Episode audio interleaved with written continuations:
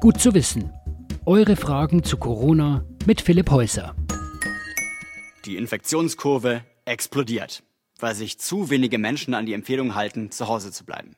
Jetzt gibt es ganz konkret die Idee, Handydaten auszulesen, um unsere Bewegungen zu überprüfen. Hier in Deutschland mit deinem Handy. Willkommen im Überwachungsstaat. Jedes Handy wählt sich ja automatisch in den nächsten Funkmasten ein. Wo der steht, weiß der Netzbetreiber natürlich sehr genau. Und je nach Funktechnik kann man so ein Handy auf 50 bis 25 Meter genau orten.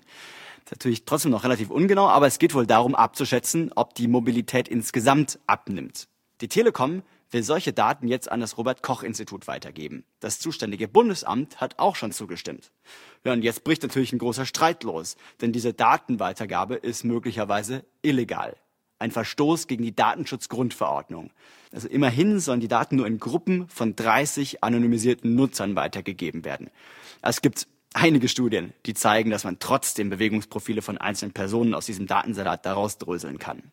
Ich persönlich finde, hier geht es um was Größeres nämlich darum, dass wir als Land diese Krise überstehen. Da ist mir persönlich das ziemlich wurscht, ob die mein Handy orten oder nicht. Aber ich kann selbstverständlich verstehen, dass manche Leute überhaupt nicht von dieser Aktion begeistert sind.